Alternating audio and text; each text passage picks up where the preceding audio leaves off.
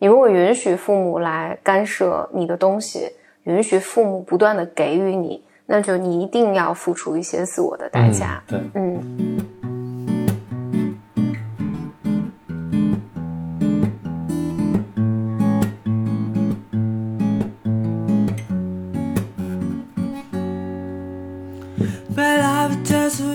Welcome to another episode of Blow Your Mind，两个人的公路播客。大家好，我是峰哥，我是简黎黎。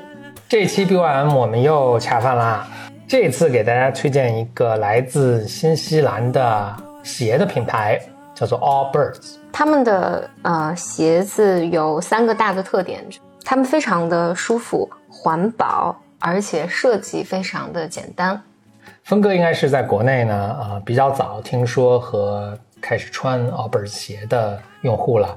我最早听说 Allbirds 呢，是因为它在硅谷特别流行，还有一些这个 celebrity 也投了他们，就包括那个 DiCaprio 那个小李子。嗯，我我看到奥巴马有一张照片，也穿的是 Allbirds 的鞋。对，后来呢，就听说他们在北京开了实体店嘛。像我这个多少年也不会去逛一下这个亦庄鞋帽店呢，我就还慕名前往。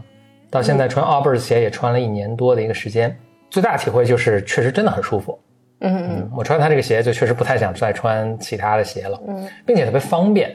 就我记得我当时在买鞋的时候，那个店员就跟我说，说这个穿这个鞋不用穿袜子，这个成为一个 对我极大极有吸引力的一点，因为你就省去了穿袜子、洗袜子、找袜子啊这些时间，而且你的脚直接被它，它有两种，一种是羊毛，一种是应该树脂。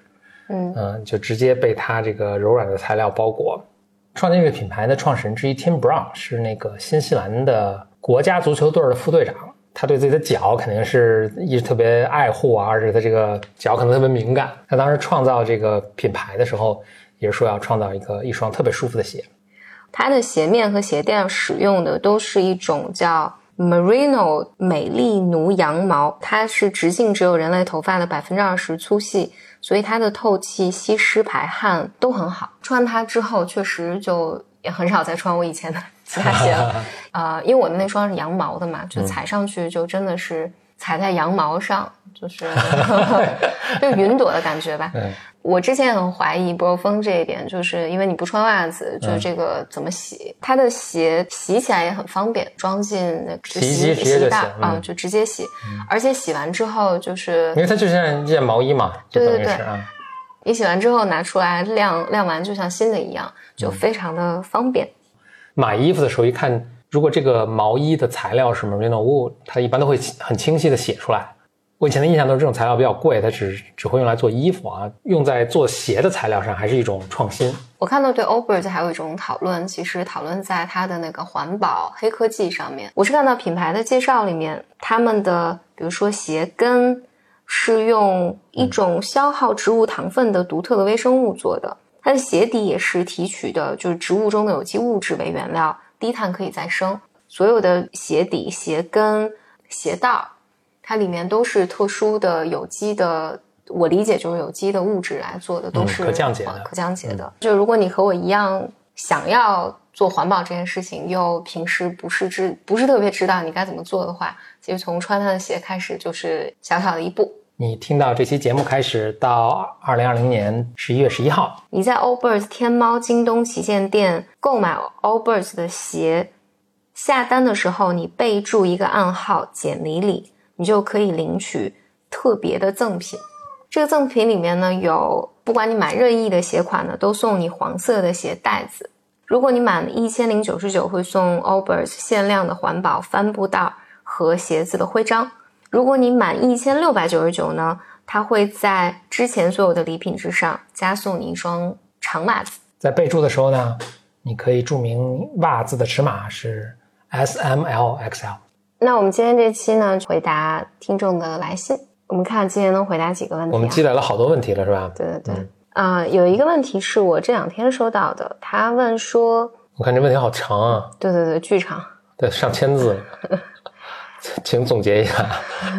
简单来讲呢，就是他临近毕业，他也是很不错的学校毕业的一个毕业生。大学生吗？嗯，研究生。啊，现在面临找工作嘛，他自己在找几个有不错潜力的工作机会，他也觉得有一些工作机会呢，对于他来讲可能比较困难，就有可能他对自己的判断说，我有可能只能找到一个比较普通的工作。他说，但是呢，我这个感觉也是好的。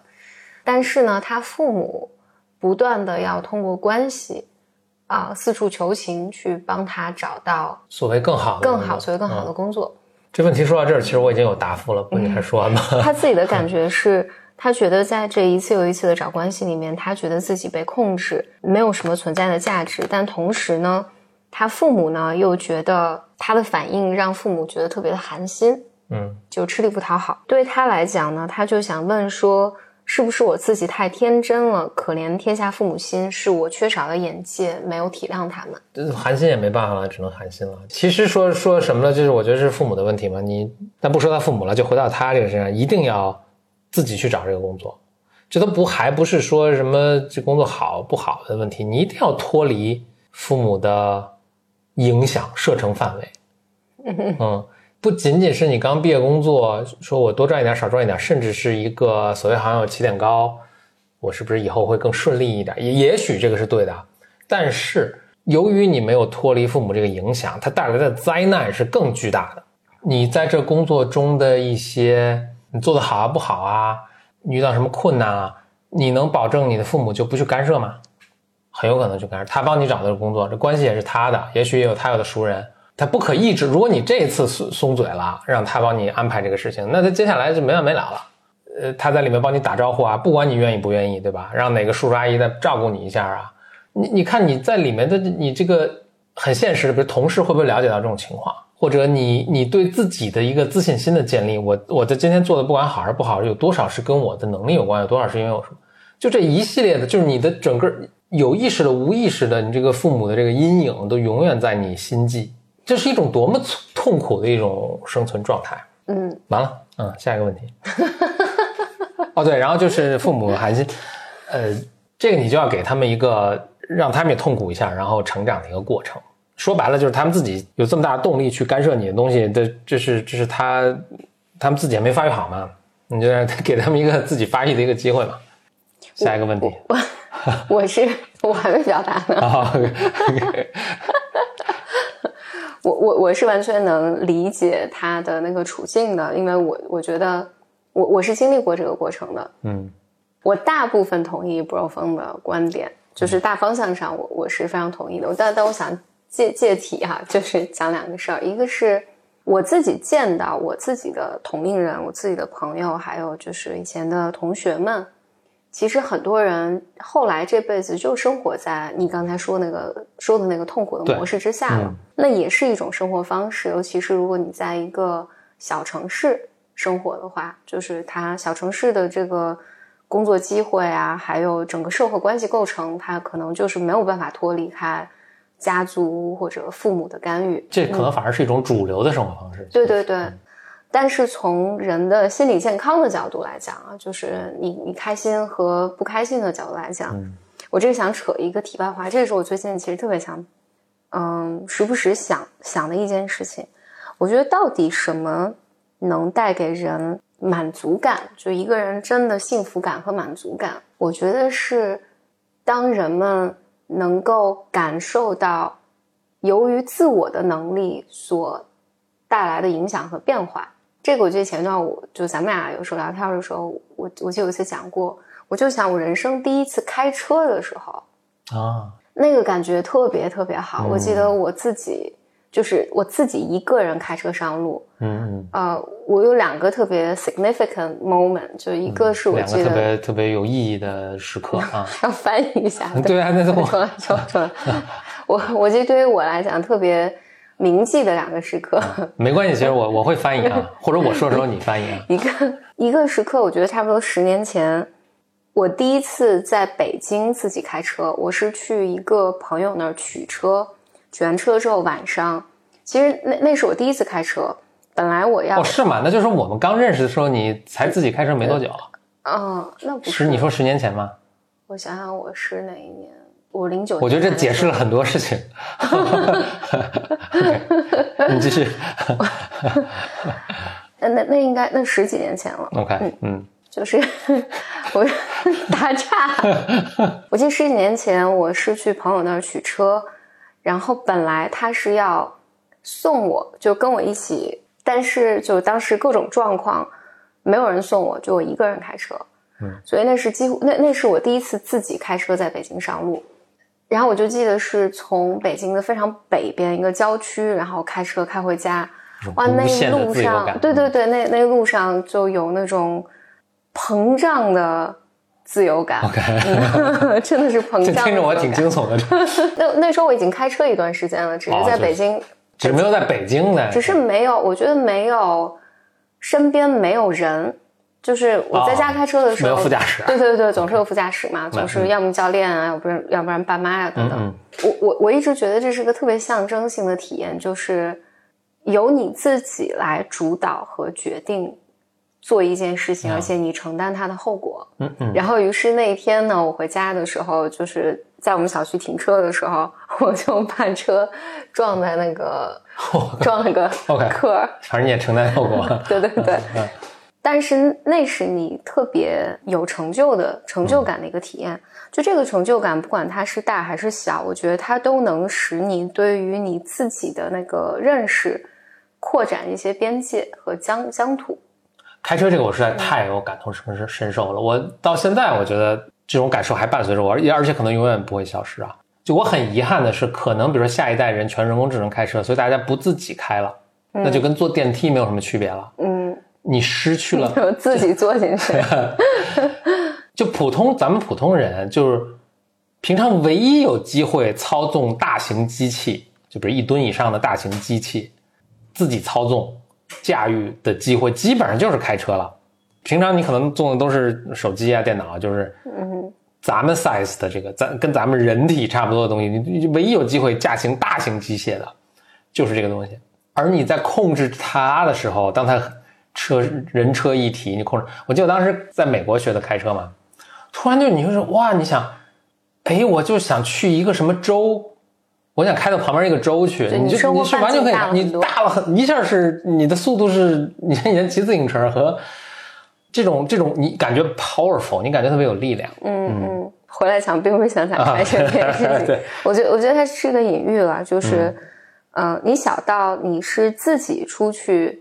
赚了一块钱和别人给你十块钱，你的感觉是完全不一样的。嗯，如果完全从一个人的心理独立性上来讲，你依靠自己的能力去寻找的工作，和你依靠自己的能力去拓展的疆土带来的幸福感和他在你内心建立起来的那个自信，是别人拿不走的。嗯嗯，但是如果你允许父母。以这种粗暴的方式来干预你，这种生活是付出代价的。那这个代价呢，就是一种中空的感觉。其实就像咱们这个，对，就像咱们这个听众呃写信过来的，他说，就像这个听众自己说的，他说我本身觉得自己没有什么存在的价值，我是被控制的。我记得之前咱们跟王王够够呃那期播客也有讲讲到这些内容啊。你如果允许父母来干涉你的东西。允许父母不断的给予你，那就你一定要付出一些自我的代价。对，嗯，听咱们节目的很多人即将成为父母，已经成为父母，当然孩子可能还很小，能为孩子做的一个特别好的一个事情，就是尽早的让他独立自主的从生生活中的小决定开始做，然后直到他做，他到差不多十七八岁申请大学的时候，他就已经可以做大的决定了，包括自己想要上哪儿读什么书，学学什么专业。上哪找实习？到那个年龄，你要一路上规划好，让他到那个年龄就能够像一个独立的人一样，给自己的生活做规划。嗯嗯，这是你给孩子最大的一个礼物，远远比你帮他找个什么实习啊，帮帮他找个什么工作啊，意义大得多。这里面还有一点就是他提到说，是不是可怜天下父母心？确实是可怜天下父母心，但是在这件事情上，我觉得是父母做的太多了。其实还这里面还有一个特别大的逻辑，就是当然父母是出于他们的好心，以及在他们的智力和他们的经验水平内，他们认为他们做的决定是正确的。但是如果父母在替你做这些选择的时候，就意味着父母不管他理智上是怎么想，他内在是从结果上看，他是从内在限制了这个孩子的发展，因为这个假设里面就是我父母知道的一切。就是孩子最好的一切了，但是实际上就是我们一代比一代强嘛。我我们的这个听众他还是出国留学的，对于你来讲，我觉得也要清楚的相信，你未来看到的世界和你的眼光是要比父母更长远和更适合你自己的。即便短期内你有你有可能犯一些幼稚的错误，但这些代价你都是可以承受的。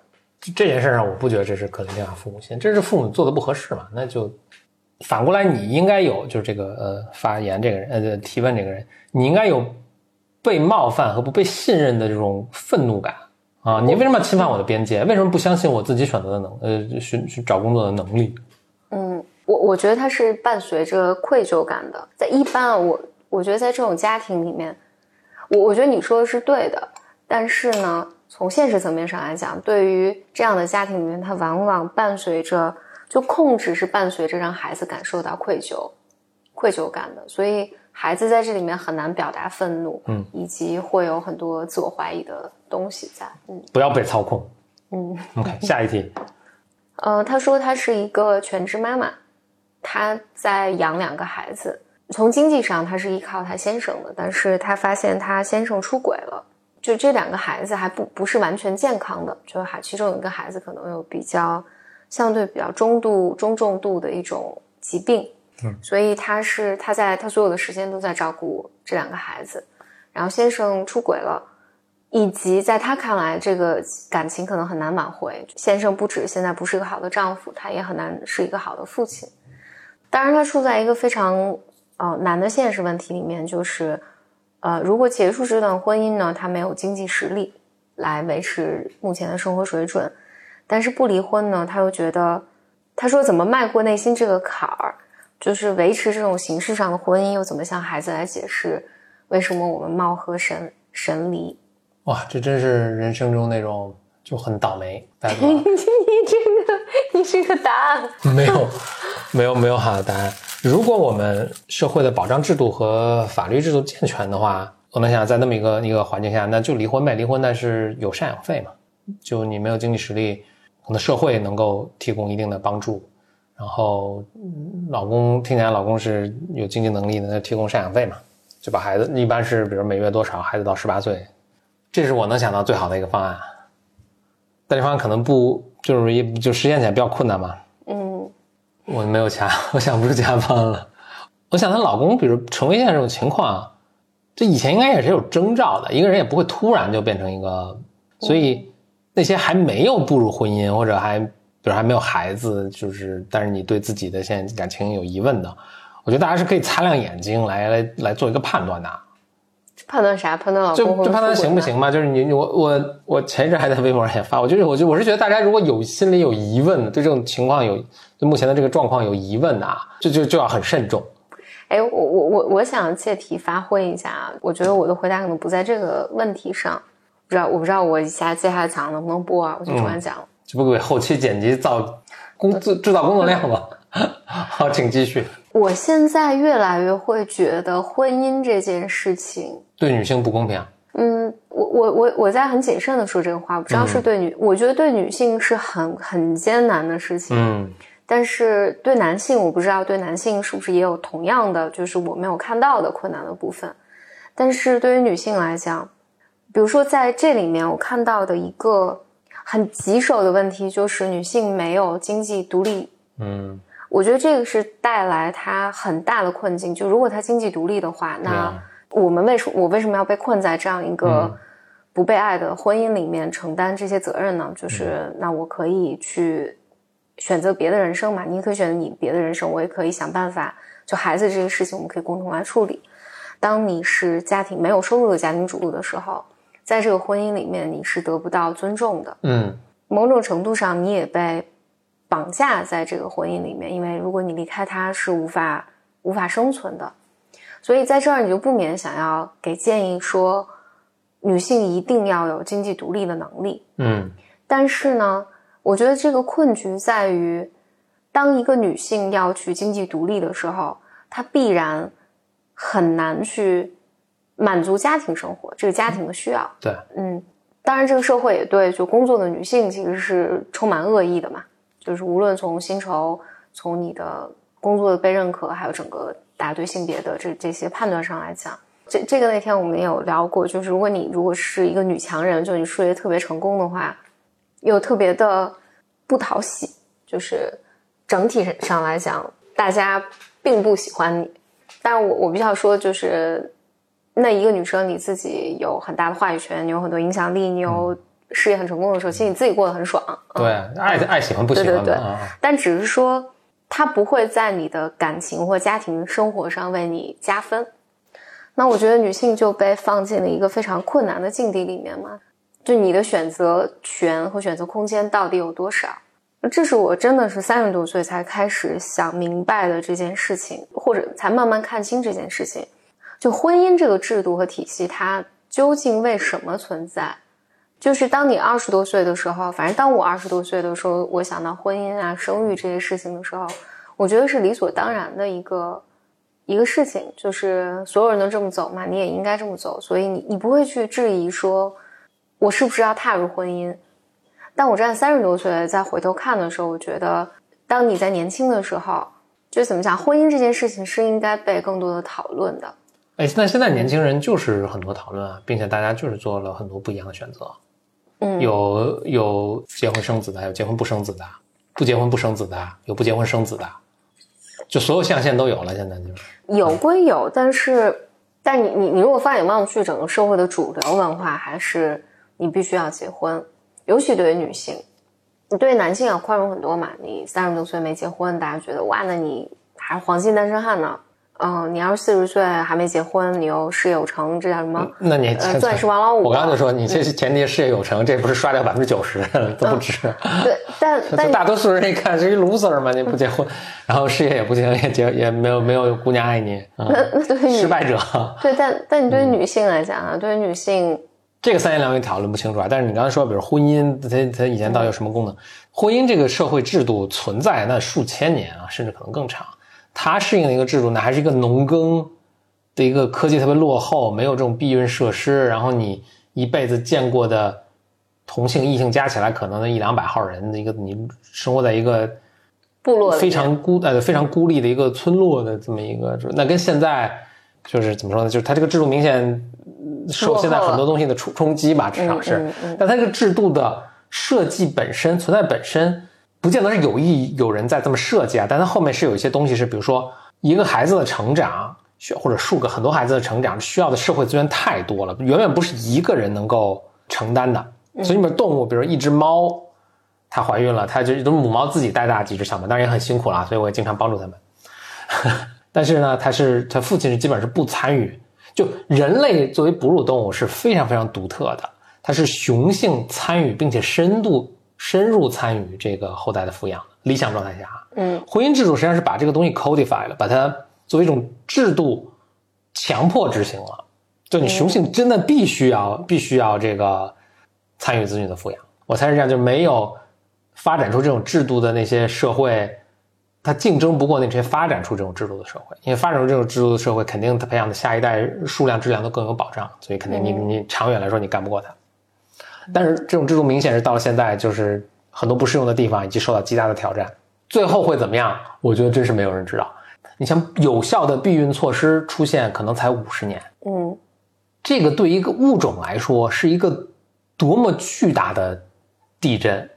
嗯，你可以想象，就是如果自然界进化出这么一种，首先自然界没有进化出这样的一个能力，这个可能也说明一些问题。但自然界要进化出这么一种能你能够自如的控制。生育啊，这后代的繁衍，那他可能他得多少代，可能几十上百万年，他可能才能完成这个进化。所以让你这个物种有足够的时间去调整。我们是一夜之间，打个指头的时间，五十年，就一两代人，这个进化完成了。我天，那是整个我们以前那种生活习惯、社会制度、文化传承，全都大家都不知道自己在干嘛了，就是基本上，嗯嗯。最后会怎么样？我真是也没人知道。希望我们人类作为物种有足够多的智慧啊，能够 能够搞明白这个接下来我们应该做什么。嗯嗯，我我我其实是反对你最开始提的那个观点的。你说结婚前你要擦亮眼睛嘛？嗯，对吧？你大概是这个意思吧？整个过程中吧，但是你你越到后面回过味儿来，这个代价越大。我我我想表达的是，我觉得婚姻这件事情它本身就是特别特别艰难和困难的。嗯，两个人，然后你再有孩子的卷入，这个伴随着各方家庭的介入，婚姻这件事情，它就是很困难的一件事情。那岂不是就是就是要擦亮眼吗？我就跟你选这合我觉得伙人嘛你，，我觉得你是擦没用是吧？就对，无法判断我。觉得你是没有办法擦亮眼，因为你很难讲说说就是因为这个伴侣这个人他就是有恶意，或者他就是个坏人，他就是个渣男或渣女，所以他在这个时候他出轨了，他不负责任。但也有可能就是因为这个妈妈其实描述了一个我觉得很艰难的一个状况，就是孩子可能是呃生病的，就或或者你从一个家庭治疗的一个观点来看的时候，就是有可能丈夫的出轨只是这个家庭面临的问题中无法解决、表达出来的一个症状。我们也不知道这个丈夫经历过什么，有可能他真的是个渣男啊。就就是因为说到这个具体的案例嘛，那当然我们很难判断了。但擦亮眼，就是如果全全民都擦亮眼的话，你至少可以减少这个发生的概率。比如说一个擦亮眼的一个，我擦亮眼是很笼统的一个意思啊，就是谨慎嘛。比如说一个谨慎的一个做法是晚婚晚育。我就不太赞成二十二三岁的时候结婚，你都你也没定型，你的伴侣如果也是这个年龄，也可能没定型。嗯，接下来会有什么发展？兴趣爱好有什么不一？这个这个太难了太难了。你要到三十二三岁，那我觉得是一个合理的年龄。嗯，就是你稳定很多然后你没有足够多的时间来对对一些对嗯，嗯你也更有阅历嘛，所以你对一个人的判断也就比较比较清楚。嗯那是不是大家如果都就更成熟一点时候，再决定这个婚姻这种 long term 这种关系，就稍微好一点点，就会好好一，就会还是我，我还觉得真的是可能会挺大的减少这样的这样的概率的。我现在想着那些二十，比如刚出头二十五岁以前结婚的，那真是初生牛犊不怕虎，我觉得真是他不知道后面我我想到就是前一段不是呃微博上有一个有一个女老师，就是她是做了一个女校，哦，对对对，就就是是在大山里的学校，在大山嗯里学校，就是他只收只收女女生，然后他就是让这些女女生接受教育，考大学出去。对，我记得这个老师当时采访的时候，他说过一句话，大意是说这些孩子只有只有这一条出路。嗯我那个时候想，就我觉得我以前或者你再换五年前吧，我我听这个话是没有什么感觉的，我只是觉得那你就是贫困嘛。但我后来想不是的，就因为他在大山里面，如果他不接受教育，他不不出来上大学，那么他将要面临的就是他要回去生育，嗯，他要回去可能烧水做饭嘛，烧水做饭对对对下地种田，对对对，你你就只能，而且你必须要生育，嗯。就是你你你在就是更更保守的这些地区，那对于这个女性来讲，真的还挺可怕的。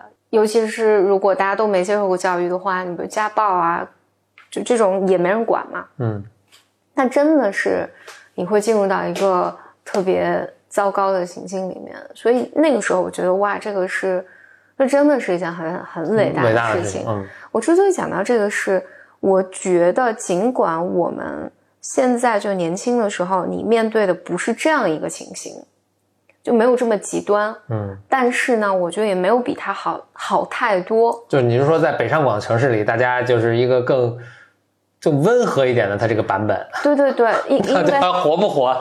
你看没法活了，因因为因 为就我是不是真的是这么想这个问题的？因为呃，如果你的经济不独立，那你真的就是赌，就你留下一个赌注，你在赌和你一起相处这个男性，他是否能够尊重你，以及某种程度上你还挑战了人性，因为可见的嘛，就是当你如果不和社会接触，对你真的就是。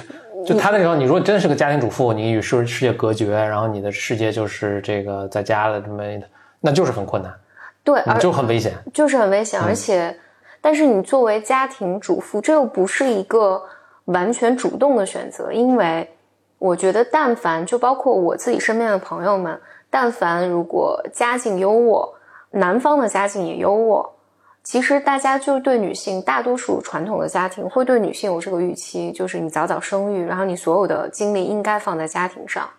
那对于女性来讲，你你真的是，但同时你在年轻的时候看起来这是一个蜜罐子嘛，有人养我，我只需要做我的，我只需要做自然呃要我做的事情就可以了。但其实你付出的代价你是不知道的，就是但是呢，我我我必须要说，比如说。因为我自己是晚婚晚育，就还没育嘛，就是年年纪也不小了，还没育。然后我是有我自己的工作的，但一样，我我会我会受到很多来自家庭的压力，包括我其实有时候见到我的朋友们，就是发小的朋友们，大家也会不断的问：哎，你什么时候生孩子？你该生个孩子，你不能不生孩子啊？等等等等等等。就是我一样会，包括我其实，在其他场合也会提到，就是大家会。说，哎呀，女强人是很可怕的呀！你你你不能这样，你不能那样。就是他社会仍然是要对我有很多的这种限制的。就是我年轻的时候，没有人告诉我婚姻是什么，或者没有人告诉我，我选择我怎样的职业发展道路，过一个什么样的生活，嗯，会意味着什么，会付出什么代价？嗯，因为年轻的时候没有 Blow Your Mind 这么优秀的播客内容去。在，确实是，比如咱们 Baimer 有一个群叫做。单身励志单身群，不就对，它就叫单身群单身群，但但其实是励志单，就就跟一般的单身群，大家都进去叫搭配嘛。但我们这个是进去，大家互相鼓励，哎，单身真好，什么单身一千三百六十天，太棒了，什么这样。励志励志的单身群，励志单身群，嗯，以单身为为好，为为自豪，就至少在大城市里，你还就肯定有很多困难，是吗？但你有些选择，你还有个有个选择，就是说我。那就是那个我打赌什么这个这个婚姻会很幸福啊，这个什么，这太风险太大，那我就不赌这个了。因为我一个人生活，我能做到独立，还是相对可行的。大城市嘛，还是还是还是可以做，还可以做到的。我们周周围身边有很多嘛。呃，就是总结来说，人生很难，那男生也也挺难的。我就我就不借不借这个场合说了，我们换哪天找天再说，都确实很难。是，对我也觉得那人生就很难。我觉得女女性是，当然男性一样了，因为大家都被卡在一个单一的角色上嘛。男性肯定有，在这个社会制度下，男性肯定有他非常痛苦的地方。嗯嗯，对这个我我我自己也没有什么好的答案了，只只只能希望，我只能希望这个。听众他能有有人来帮你吧，就是有有更多的资源和和人手来帮你，然后使你能够去有一些独立的机会，经济独立的机会。嗯，我觉得经济独立在这上面是能极大的改善，就是你心理上的这个状况的。嗯，哎，所以大家在结婚前啊，我觉得还是要有一个共识，就作为女性说。不管我们生孩子或者什么，我是不能脱离这个社会的，并且丈夫是要支持你的。就哪怕我必我不是 full，哪怕我不是 full time 工作，但我比比如我有我可以有 part time 的工作，但我不能完全脱离这个社会。丈夫要支持你，那双方都要做出牺牲，就是这样。嗯，就不是不能说这个代价完全是由女性我自己来承担。嗯，男性你也得你也得承担。对，嗯，你也得分担家务，你也得怎么怎么样。这个如果不能达成一致的话，那就要很慎重。哎。我想讲另外一件事情啊，是但是跟这两个问题都有关的。这两个问题有一点点，有一个角度是相似的。当父母去跟孩子讲说：“你不要操心了，我给你找工作，你的工作没有我给你安排的好。”和特别传统价值观里面，因为我年轻的时候也也会被给予这样的啊所谓的诱惑，但其实是种冒犯。就是比如说，对方这男性说：“你不用工作了，我来养你。”嗯，或者我的家庭来养你，嗯，啊，我的父母来养你，你的父母来养你。这个词儿是我让我听着真是非常反感。嗯，就是养养养宠物吗？这是 养养。对，但 但这个是在传统的价值婚恋市场上，好像特别受欢迎的一个。我可以经济上完全依靠男的，就是这个男的，就当然大家也也在这个里面对男性角色赋予了很强的，就是你必须要养家糊口嘛。你你要来养，如果你没有这个能力，那就你也没有生育的权利了。对对对，然后你要来给我买包，你要来给我买房，你要来给我买车，你要来养我，嗯，然后让我来生育，对吧？就这是一个看起来，因为在有一些价值观里，有一些主流价值观里会认为这是这个女生很享福，但实际上不是的，就像父母给你找工作一样，你将要付出非常残酷的代价。我觉得，嗯，但是一方面，我觉得你的内在很难觉得自己真的有价值，但另外一方面呢，就是生活未来就是会有更多的难题摆在你面前。这个养说的，你你刚才说的说这成为这是一种主流价值观，我是略有点意外的，因为我的那个生长环境，那当时还是其实当时女性工作，难道这就这么几年都变了吗？女性工作是非常主，妇女要撑起半边天，所有的家庭都是双职工家，双职工家庭。天哪，你看你的语言 啊，全部是就是这是 expected，就是这是。预期就是你妈妈当然要工作，妈妈当厂长，当什么车间主任，就是双双职工家庭是社会标配。嗯，什么时候不是封建势力抬头？这这什么时候变成又变成又轮回到那种价值观？了就是解一夜回到解放前。我是这么理解的，虽然是双职工家庭，嗯，但是这里面有几个层面，一一一方面是双职工家庭，但是养育孩子的责任还是在妈妈身上。这是第一啊，对女性的要求变得更高。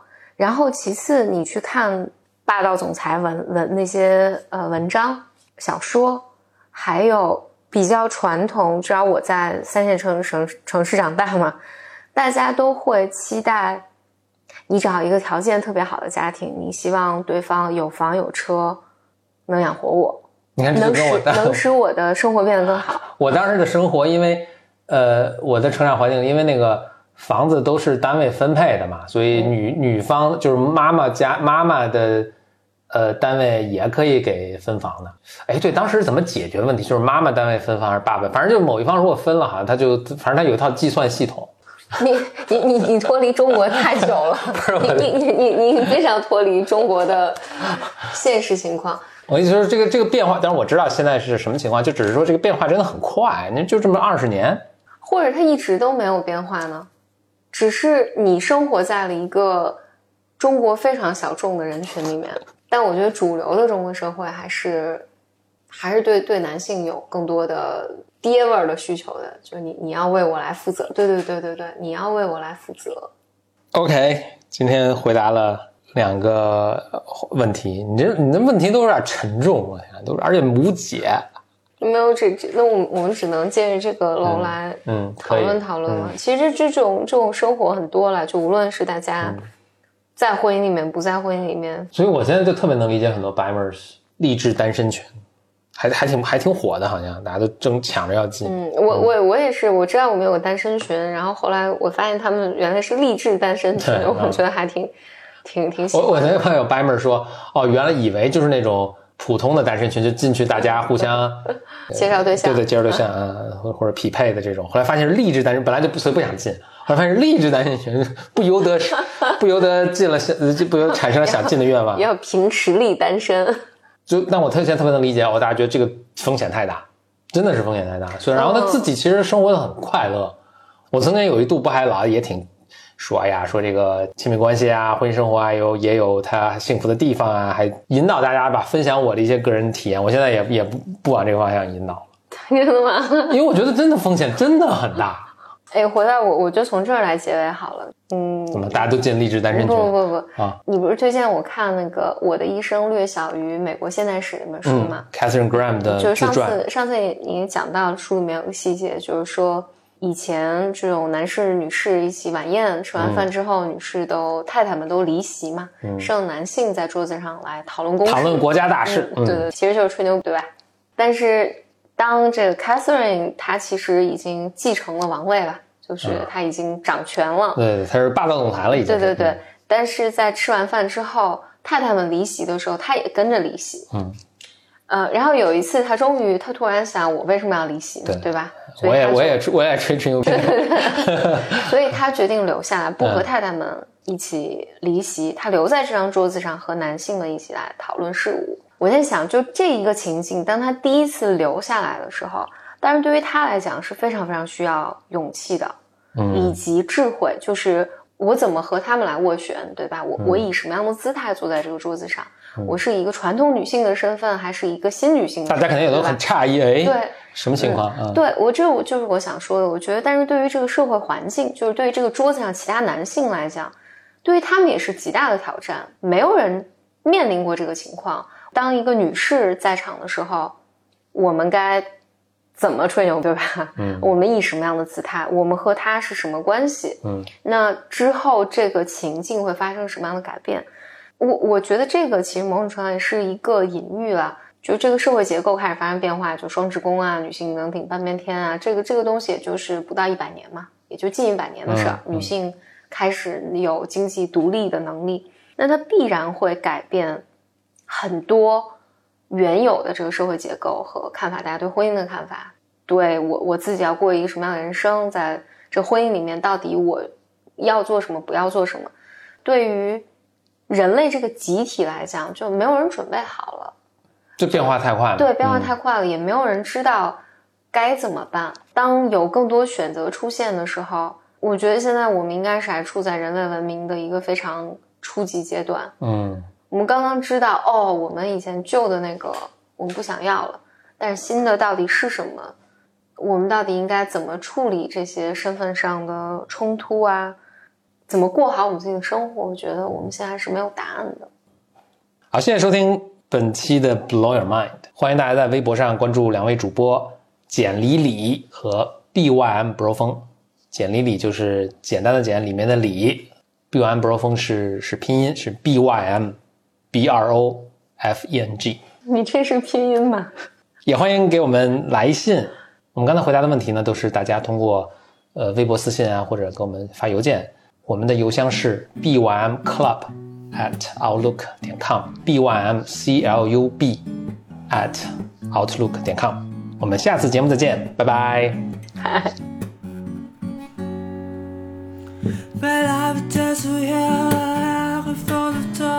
I just told her for the for the dollar,